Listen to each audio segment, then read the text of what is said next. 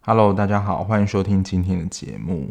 这个月有一些评价的增加，不过都没有留言，所以好像没有什么可以回复的。然后今天要聊的呢，是一部台剧，叫做《有生之年》，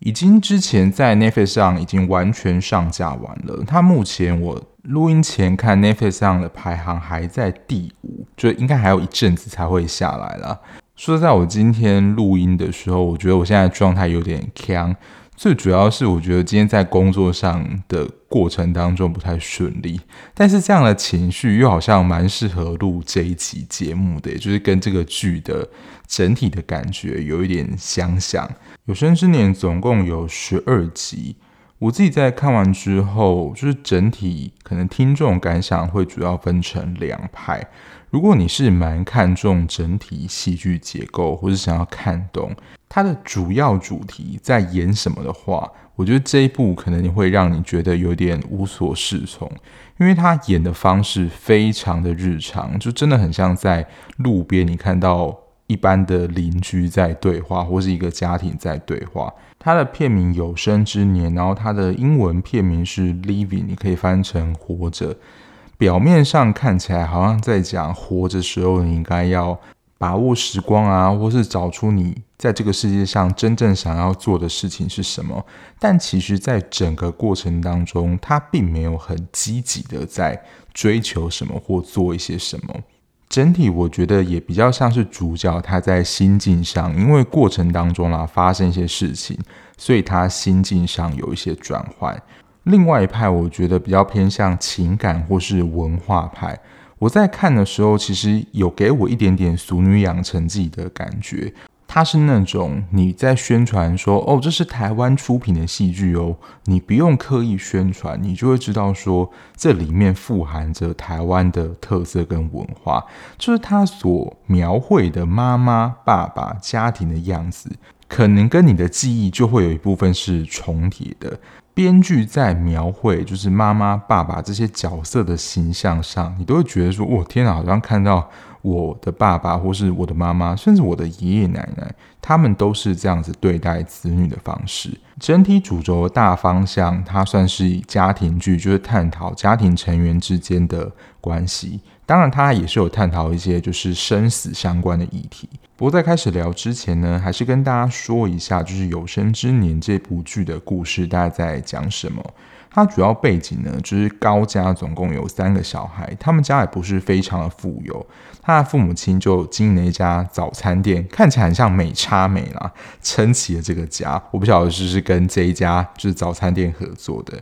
然后大儿子呢，高嘉岳就是吴康仁饰演的，他是家中的长子。那他其实，在成长过程中，大概也是二三十岁的时候就离家出走，在小琉球开一家餐厅。可是好景不长，经营不善，然后就把这个餐厅顶给别人了。然后跟他交往的女朋友呢，也离他而去，而且就是跟这个顶他店的人就是在一起。经过这些事件，对他来讲是一连串的打击。他会觉得说，活在这个世界上好像没有什么好留恋。他其实想要一走了之。之前他在潜水的时候，就有试图把那个，就他们要潜水那个像氧气把把它拔掉，这是他有实际做的事情。那他其实有实际另外写了遗书，然后他上面写的字句呢，大家在看宣传预告片或是一些他的简介的时候。一句算是这一部的一个金句吧，就是会令人印象蛮深刻，就是能长这么大就算不错了，就这一句话。然后他写的遗书被他的侄子，也就是他弟的儿子高成佑看到，他就在想说，随时就可以准备好离开这个世界，但其实他还是持续的活了下来。然后他们家的二儿子呢，高家阳是郑元畅饰演的，他是一个出版社作家的编辑，就是帮这些作家你要签约啊、看稿或什么活动等等。之前我们在聊韩剧《今日的王曼》，有点像是那个工作，不过现在就是换成作家嘛。等于说他们就是要靠作家吃饭。然后他的太太呢，就是由方志友饰演的，然后他是在 Subway 打工，应该是有置入吧。之前在聊韩剧的时候，就是 Subway 会大量置入，我不晓得这个置入的力量已经开始置入台剧了。然后最小的弟弟呢，高家凯是由林哲熹饰演的，然后他就是在家里的早餐店帮忙。还有张荣荣呢，她饰演的雅欣，她其实一开始是高嘉月的初恋，但后来呢就会跟高家凯交往，这也是这个剧情当中蛮重要的一段。就是这边三兄弟算是成人的一条线，那高家阳的儿子高承佑，他就是高中生嘛，所以他其实这边有一条线。一开始的故事，他们有组一个乐团，然后社团那种，然后就是要惩罚嘛，结果他们的主唱呢，就是因为。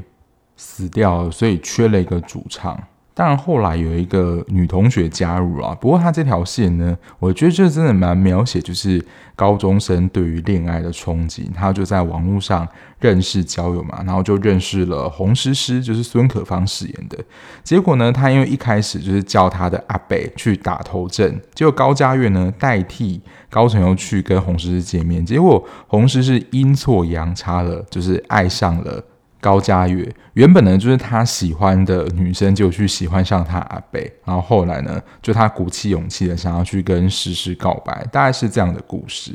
接下来我就会分享我自己看完的一些感受了。那所以接下来一定就是有雷的分享，所以如果你还没有看过这一部，那你想要先去看的话，就先去把它看完，再来听这一集节目哦。我一开始说，如果从结构面来看的话，其实这一部的结构我会有一点抓不到，但因为结构戏剧的结构毕竟也不是我擅长，所以我也没有想要从这部分分享。不过我自己看的时候，还是会去想一个问题，或是问我自己一个问题，就是这一部戏剧它到底想要传达或是告诉我们的是什么？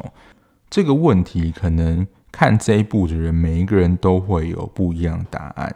所以我现在讲的也仅止于就是我自己的论点，给我的感觉就是也是想要试图寻找活着的意义。毕竟在中途中的挫折，就会让人觉得好像没有成就，然后感情也谈得不顺利。因为他其实一开始他那封遗书里面希望好好的谈一段感情，就是他的愿望，但是其实也没有达成。这可能是他人生有意义的一部分，但这些在目前的状态里面都没有。看似他好像对自己的人生感觉到豁达了，但是其实好像还是在默默的追求什么，他并没有放弃。直到后来高嘉阳发生车祸离开，会有个感觉是，就是你想要离开的人，然后没有走，但是想要留在这个世界的人留不住。整个过程有一点点微妙，因为他嘴巴上就是说他好像随时可以走了，但其实在过程当中，好像慢慢默默的发生一些事情。让他就是觉得自己不想走了。其实有些事情发生是还蛮大，比如说高家阳的离去，但在整体的情绪上，你感觉不太到高家月这个角色的情绪波动，所以他演的方式非常的内隐，内隐到你会觉得说，好像看不到这个角色的他整体的变化，好像只能从他的态度隐隐的去观察到他对于生命的想法有一些不同。因为他从头到尾的个性样子就有点小淘气，然后会有点小赖皮，然后蛮豁达的样子，就整个人看起来不太像有四十几岁的样子。我们会觉得可能是一个有成人的稳重，但也不至于到轻浮啦。但你就能够感觉到这个角色其实整个人是蛮豁达的，就他对于事情不会有一定要怎么样的坚持。包括后来，就是他爸妈要离婚的时候，他就劝他妈说：“都已经这么不快乐，为什么不离一离？你在坚持什么？”就是类似大概这样的感觉。他这样转变是作为一个观众视角，我观察到他有这样的变化，但角色本身其实他好像没有发觉到他自己的一些改变跟变化。但《俗女养成记》，我觉得我们会比较容易了解或看得懂，就是他对于他自己已经四十岁，然后一事无成，然后可能没有办法满足爸妈的期望，是主角自己也有自觉，所以我们比较能够理解到底发生什么事情。但就像我刚刚讲的，高嘉月他这整个变化，其实可能有一点点我脑补的状态，就是他自己的情绪啊，因为这都不是我自己揣测的。所以如果你是习惯就是实事求是，画面是怎么说话，然后他的情绪应该要怎么表达的话，就会令人有点疑惑，想说这个角色的心境到底是怎么样变化。所以这也是我才说，如果你是结构派的观众的话。就是会去思考说，这部片他到底想要表达是什么，然后高嘉月的心境到底是怎么样？其实真的有蛮多是需要我们自己去揣摩的啦。这有点像是之前分享《浪漫体质》一样，就他的对话真的太日常了，会让你想说这部片到底想要表达是什么，或是在演什么？比较多真的需要靠自己的体会，甚至你说脑补的过程。但我说的另外一个层面，如果这部片，如果你可能跟我一样是比较可能属于感受型的，会去观察到里面的一些文化跟经验，是不是有一些共鸣，跟自己的文化相似的话，我觉得这一部满分五分来讲的话，我觉得应该有四点五，就是它里面描绘的样子，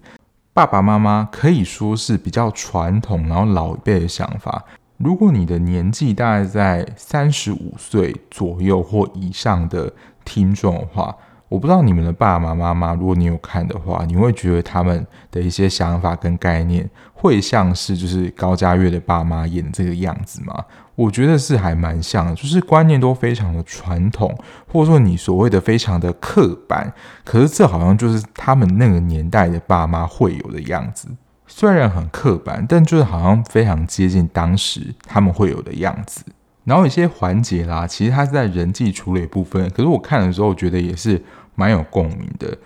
这个跟性爱自修室那一段有点像，就是哥哥的初恋情人呢，就是高嘉月的前女友，就是张榕容饰演的雅欣，变成自己的弟弟的女友，这个关系整个一整个就是非常的尴尬。其实这个感觉我有点说不上来，但就是会有一种就是你不够义气、不够道义的感觉。而且如果可能是朋友之间啦，比如说 A 跟 B 本来在交往，但 A 跟 B 分手之后呢，B 可能马上去跟 C 在一起，然后 A 跟 C 是好朋友的这种怪怪的感觉。第一个怪就是有点近亲的这种，不至于到乱伦啊，但是就好像我们。共同跟一个女生交往过，就是在心理上会觉得有点奇怪。第二感觉是对高嘉月来说，高家凯好像把他的初恋情人把他抢走了，而且尴尬的就是，其实高嘉月原本是有想要追回雅欣的。就事实上，已经他先跟自己的弟弟交往，所以就是整个尬上加尬。不过他里面一开始高嘉月遇上雅欣的情节，我就觉得非常的熟悉。我现在自己的感觉也是啊，就是多年不见的朋友，如果他说他自己的工作是业务的话，可能真的大概有七成吧，他可能会跟你来推销一些他现在公司所卖的一些东西。我自己是有被我的朋友，就是很久没见了，可能就是。在 FB 上，他就敲我说：“哎，好久不见啊，现在过得怎么样之类的。”因为我们之前的关系，我觉得还算可以。不过后来他就开始跟我推销一些他们公司的方案，他就是做寿险还是黄金，反正在银行之类的。我后来就了解意思了。后来我辗转问一些朋友，就是他们也是有被这位之前的朋友就是联络上，然后就开始推销这些东西。所以这个经验就讲说，这种很久不见的朋友，然后说想要跟你约吃饭，然后你得知他的工作是业务之后，真的就是蛮常，就是会跟我推销东西的。但这一部雅欣看起来是还好啦，是真心的想要跟他有一些互动，就好朋友很久没见了，就联络一下这样。然后我先来聊一下，就是比较长的这一条线。这一部戏其实我最有印象、最有感觉的，其实是妈妈跟爸爸，就是他们老一辈的这个角色。其实里面有提到，我记得在之前的一些韩剧啊，或是日剧面可能也有，就是父母婚姻这件事情。在他们以前的观念里面，离婚这件事情就是一件非常重大的事情，而且好像就是会留下一个很污名的感觉，就是你不会经营婚姻啊。所以以前就即使他们发现个性不合或是相处不来，他们可能顶多就是在家里分房睡啊，或是就是不讲话，就是变成一个陌生人的感觉。而且离婚可能就会变成一个茶余饭后的话题，甚至会被娘家责怪，就说你到底是怎么样，然后先生要跟你离婚。所以在那个时代，就是对于婚姻，即使是不和啦，就他们还是会非常的忍让对方，但就是不会做到离婚这件事情。然后那个年代的妈妈就是没有自我嘛，就我们聊过非常多，就整个为家庭的奉献牺牲啊，但。就可以看到，说杨贵媚饰演这个妈妈在家中的确就是照顾小孩，但其实对于跟先生的关系其实是非常不睦的，就一直吵架。然后对小孩虽然没有什么太大期望，希望他们平安长大，但因为整个都奉献在早餐店嘛，然后她也不像就是她老公有养鸟兴趣，就每次在那边早点做到一半就说：“哎，我现在要去喂鸟。”她自己也没有自己的生活。所以，当她受不了之后，她想要离开这个婚姻，而且他也会发现，其实他身边还有非常多，就是那些社区教那些课程，包括画画，还有他在敲打那个乐器，那个我真的也没有看过。他才发现说，原来有那么多东西，其实都非常有趣。他过去的生活就是早餐店家庭，早餐店家庭，然后可能一些些邻居，其实他没有他自己想要做的事情。直到说他对于他自己状态的觉醒，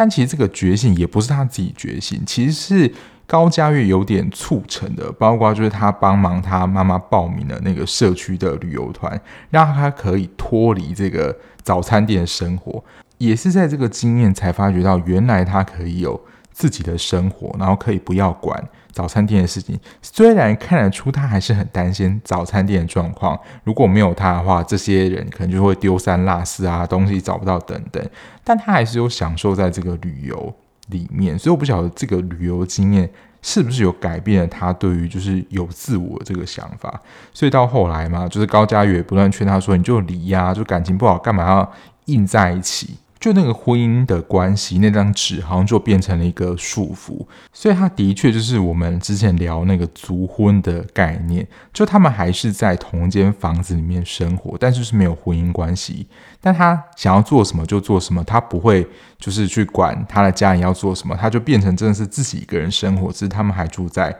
同一个家里面，只是少了这层关系之后，他就不用真的去在。担任那个主要照顾者，什么东西又没有弄好啊，或者谁又生病怎么样？他可以比较多为了他自己而活。其实这个转变算是蛮新的，我不晓得这个是不是他有生之年想要传达的，就是在有限生命里面，你何必被这个东西绑住而失去了你自己？就是什么都不能做，成为你自己这样的自由呢？这部分也是我自己的感觉啦，就是也是比较偏脑补的部分。但另外一个就是夫妻相处的样态，我觉得也是那个时代的样子，就是他们夫妻吵架的样子，就可以看到他们在剧情当中其实非常多的争吵，然后呢，甚至他东西没有丢好，或是衣服怎么样，就是整个用丢的，就是吵来吵去。但如果真的有需要，比如说有一个人生病的时候，他还是会帮忙照顾他，他不会说就是。感情不好，然后就是置他于在那边，就是把他晾在那里，就有点像是一个民俗说法，就我们说的夫妻的关系就是相欠债，修 cam 贼，就台语就是相互的有一些亏欠啦。那生来这一世做夫妻，他们可能就是过去的一些因果没有还完，所以就是要来互相协助帮忙的。但在他们那时候的。概念里面，我觉得他们没有想要离婚，就是有这段关系，就是在这些比如说生病或者重大的时候，有一个人可以作伴。我不知道到现在还是不是，但我觉得在那个年代里面，非常害怕孤独跟寂寞这件事情。我自己觉得现在因为刺激真的太多，我们有太多事情可以做了，所以。好像寂寞或无聊的感觉，我不知道是不是没有这么强烈，但在那个时候，只有一个人这件事情，其实是会感觉到其实蛮焦虑的。所以，即使连我妈他们都会讲说：“啊，另外结婆啊，就是你要有一个伴，类似这样的感觉，你要有一个可以跟你陪伴的人。”然后我自己最喜欢，然后我觉得最生动的角色，就是杨贵媚饰演的妈妈。她这个妈妈，我不晓得，就是大家有觉得跟你自己的妈妈很像吗？她演的这个妈妈其实是蛮直肠子的，而且你要说他非常不会体察孩子的心思。其实高嘉月，我觉得他就是一个心思蛮敏锐跟敏感的人。但他饰演这个妈妈，就是你有不舒服，你就要讲出来啊。但是那有时候高嘉月那些痛苦，可能是言语没有办法表达的。然后还有一个特质是，可能在那个时候，因为他们自己的家庭里面也不是非常有钱。大概如果以经济状况来讲，可能就是一般吧，也没有到非常贫穷。我不知道现在就是家庭联络部或是一开始入学的时候身家调查会不会调查家里的经济状况。我记得我当时小学入学的时候，那个家庭联络部第一面不是就是家庭的一些。个人基本资料调查嘛，其中有一项是调查加重经济状况，诶，就是有一般然后、小康跟富有。我自己是不知道现在到底还有没有就是这项调查，不过以这个家庭来说，我觉得他们就是一般。在这种一般家庭里面，我觉得妈妈个性上都是蛮节俭的，就是她嘴巴会嫌东嫌西，就是她其实很想买，大家就会嫌东嫌西，说这个东西很贵啊，很丑啊，就是也穿不到啊，然后就不敢买。可是当儿子买衣服给她的时候，就是他的小孩买给她的时候，她其实心理上会开心，而且甚至呢会给身边的好朋友炫耀。就是那种妈妈想要，但妈妈不说，但是你买给她之后，她又会非常开心跟别人炫耀。但她其实，在你买给她之后，她有可能还是会表现开心，但是她其实真正开心的程度可能是更高的，因为她其实也不太擅长就是表达自己的情绪嘛，她只是非常的直肠子，就是有点就事论事。我会这么说，就是我觉得最经典的那一段。照理讲，这一段的情节应该算是本剧的哭点的高潮点，就是妈妈在念高家月写的那一封遗书的时候，她还说：“你字写那么小，都看不懂了，要拿眼镜啊。”我觉得他是因为就是没有真的戴眼镜嘛，所以我觉得他是真的看不到。然后他就一个字一个字念出来嘛。然后我就记得就是说：“哦，以前都做的不好或怎么样让你担心啊，就是对不起啦。”他说：“你也知道道歉哦。”然后，当然我有提到，其实这一部片还有一个，我觉得也是可能大家也会有共有的经验，就是手足之间竞争的情节。因为他在遗书里面，我记得也有提到，因为高嘉阳就是那种都不用让父母担心，然后就找好工作，然后就是很乖的那种小孩，然后他就非常明显的感觉到就是父母的偏心。然后他就是有点小吃醋啊，就说：“哦，你们都对高家阳那么好啊。”然后他觉得他自己比不上高家阳。如果你要说心思细腻比较的妈妈，可能会去安慰，就是这个小孩，原来他承受了就是这么严重手足竞争，其实他心里非常的受伤。但这个妈妈表现说：“啊，事实上就是这样啊，人家就是比你乖，人家就是。”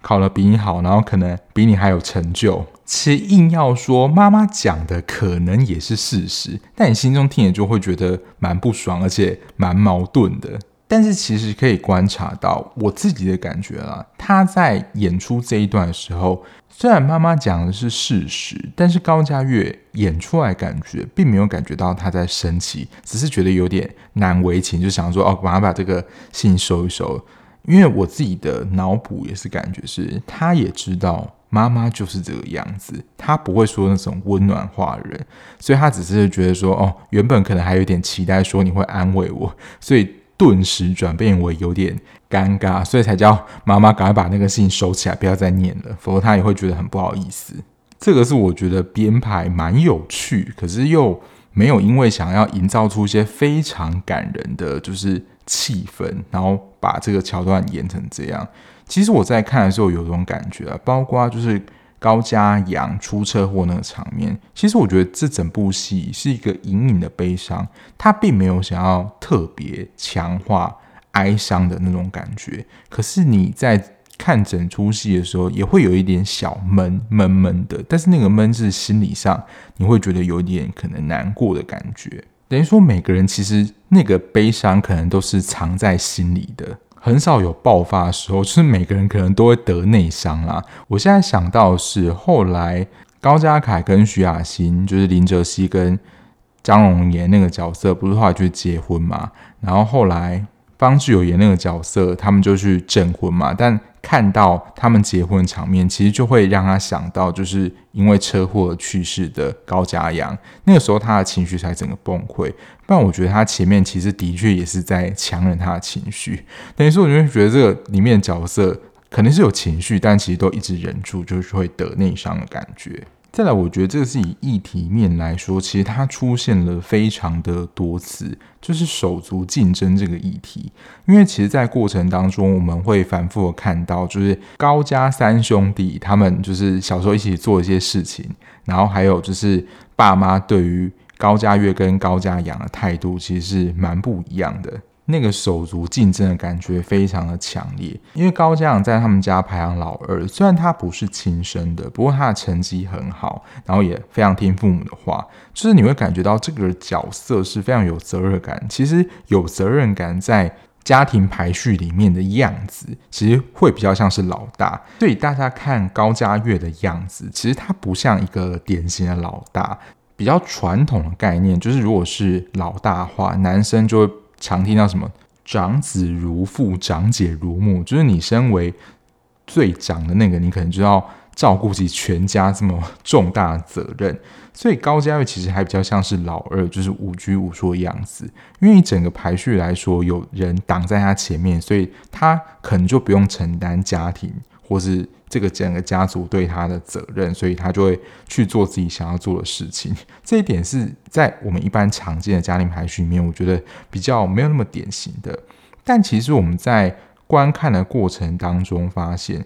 的确就是妈妈对于高家月跟高家阳是有差别待遇的。虽然说我们后来知道，就是他帮忙照顾高家阳是他一个好朋友的小孩，那因为他不是他自己亲生嘛，我不晓得是不是一种补偿心态，因为不是自己的，他会觉得说自己会不会有点短碎心，就是有点大小眼啊，所以反而可能投注更多爱，让他觉得说他跟他的兄弟都是一样的，就是他不会有被领养感觉，因为有一些父母他们就对于是。不是自己的小孩啊，跟如果后来有自己的小孩，其实那个差别待遇，小孩子是感受出来的。但我想他就是要做到，不要让他觉得有差别待遇，才会投注可能更多爱来照顾高家阳。但小时候高家越就会觉得你们就是比较喜欢高家阳啊。因为他成绩比较好啊，各项面都很好，然后处罚也是处罚我啊。就有一场戏，应该是爸爸不知道什么关系住院，然后妈妈去照顾他嘛，只剩下他们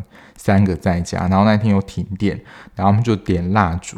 然后那个点蜡烛呢，就是在那边玩嘛，真是差一点把房子烧了。小时候小孩子犯错，在那个时代里面，通常也就是打骂教育嘛。所以自然就是被虽然有点吊起来打，虽然没有真的被吊起来，但反正就被打。但在整个过程当中，他就说只有打老大，也就是高家越。然后那个时候自然会觉得愤恨不平，说为什么只有打老大？然后妈妈那时候就讲说，觉得老大应该要阻止他们啊！你身为最大的，你怎么可以任他们这样胡闹呢？其实，在当下，如果我是高家越的话，我就会觉得。这个时候好像才承认我是老大，好像就是什么好处都没有得到，然后责任又要我扛的这种感觉。我不晓得这会不会造成他就是长大，你要说有点形成比较反叛，然后有点叛逆这样的个性。但了解为什么就是妈妈会对于高家阳对待他跟高家凯的态度不一样，就对他比较好了。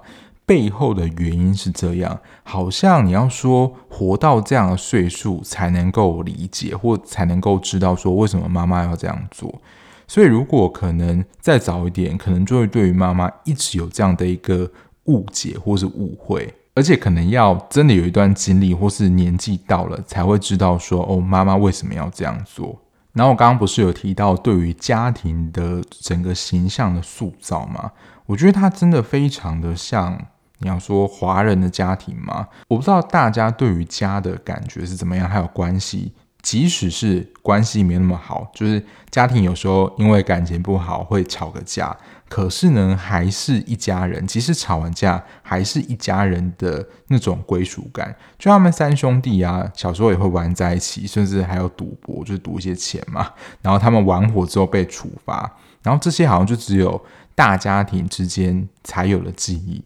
虽然他们的关系有时候是有一点紧张的，但真的会有这种感觉，就是我们还是一家人的这种感觉，不会因为吵架而让整个关系好像就变成非常的分崩离析。你大家以家族为活动要做什么事情的时候，还是会变成一个群体等于说对于这个家的凝聚力、家的这个形象是非常稳固跟巩固的。这种家庭成员之间可能也会有一些冲突，不过对于整体家的形象、家的你要说归属这种家族之间的连结。真的非常能够表现，就是华人文化这种集体主义的整个形象。我想这也是在看这一部台剧的观众可能会有蛮大共鸣的感觉，就是他跟你的经验又是更贴近的。之前我们在聊初恋那一集的时候，就是初恋这件事情可能每个人都有，但毕竟这部剧又是一个日剧嘛。然后整体的文化跟台湾可能又不太一样，可能会让你联想到那个初恋的感觉。但这一部可能是更直接的连接到，就是我们自己的家庭经验，所以看了会很有共感。然后最后想要来回应一下，不知道回应什么啦，就是这一部非常有名的一句话：“能够长这么大算不错了。”我觉得这真的是发自于心里的一个感叹或是感慨。就是在这个成长过程，我们至少就有看到，就是如果真的那一次的火灾处理不好的话，有可能他们就会死在那一次的火灾里面，就是生命就这样结束了。然后在成长的过程当中，就是经营事业失败，然后女朋友走了，就经历了这样非常大的挫折。其实这些可能都会造成说，就是他失去生命的这样的一个可能性。他生长在这样子，对于弟弟都比较好，然后自己一直得不到妈妈认同这样子的成长环境里面，他自己逐渐还能长成这个样子。其实这也会说，哇，经历了这么多苦难，我还能活成这样，就是能够长成这样，真的是算不错了。我不确定那是不是一种肯定，但真的会有一种感觉，说我能够活得这样，真的是还蛮不容易的，辛苦我自己的这种感觉。但最后啦，活成这个样子，我觉得带给我的印象是这样。哦，这边应该就是主段落最后一个，我想要再稍微聊一下的，就是这个角色的，你要说整个人生的状态嘛。就是之前在听两个戏剧顾问他们在聊我的出走日记那一集的时候，他们就形容就是主角，他们第一段我记得就是用平庸的困境。我觉得平庸的困境更像是我在这一部看到高家月这个角色给我的感觉，就是他活到四十一岁，然后他的店也收了，然后也没有感情状态，好像那些世俗所定义觉得是成功人士的条件，好像都跟他的状态有点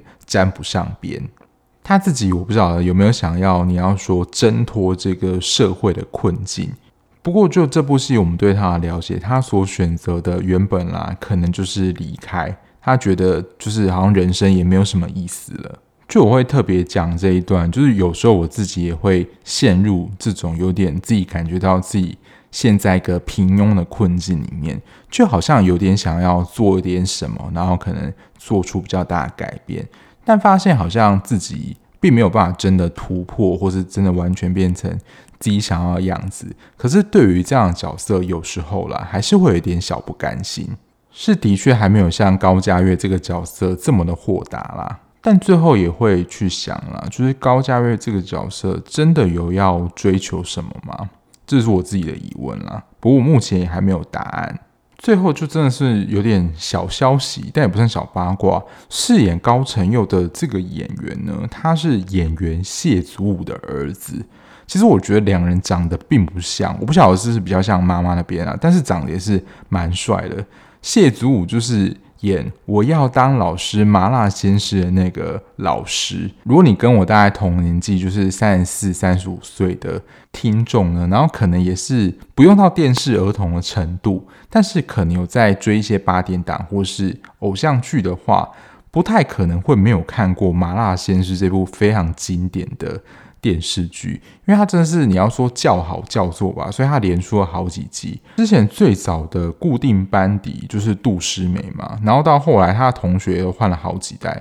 而且蛮多知名的偶像是从《麻辣鲜师》里面出来，连言承旭啊、杨一展这些明星都是有演过，就是《麻辣鲜师》可以说是始祖级的偶像剧啊，但是非常好看。他最知名的口号就是“我要当老师”嘛。我不晓得现在在当老师有没有真的是因为看了《麻辣鲜师》感受到那种老师的当老师的热血感而去当老师的。哦，那时候还有潘玮柏啊，就是跟杜诗美、小曼就是配成一对的。里面真的太多经典人物了，真想说时间真是飞梭的很快，连谢祖武的儿子都大概可能已经二十岁来演偶像剧了。整体来说，如果你是在看剧的时候比较常用脑去分析思考整个故事架构，还有他想要传达的讯息是怎么样的时候，我觉得这部戏可能你会看的感觉会觉得有点松散，而且有时候不晓得为什么会突然变这样。我刚刚想到一个啦，就一开始那个高承佑他们乐团不是那个教官，就是想说，呃，你们没有主唱啊，还参加什么惩罚，就有点想要去。破坏这个也不是破坏啦，就是让他们这个团没有办法进行惩罚，就是让他们赶快解散回家了。然后到最后，就是教官还加入他们呢。可是我现在回想起来，我想不到这个中间脉络是怎么样，因为他整个就突然变得很支持，然后还融入他们在里面，不到载歌载舞了，但就可以看到他蛮投入的样子。我就有点无法就是从前面的态度，然后连到这边。那如果你是对家庭剧，然后可能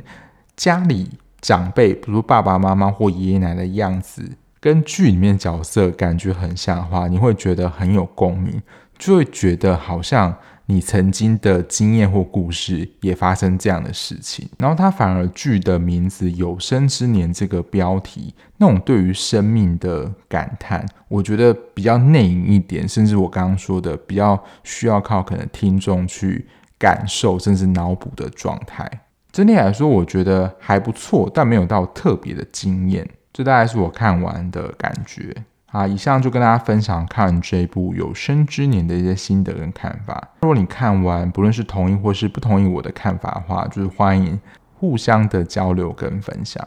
好，那今天节目就到这边，感谢大家收听。那如果你还喜欢这样子聊剧的 Podcast 节目的话，不论你是用任何平台收听，按下订阅键就能够比较快收到节目上架通知喽。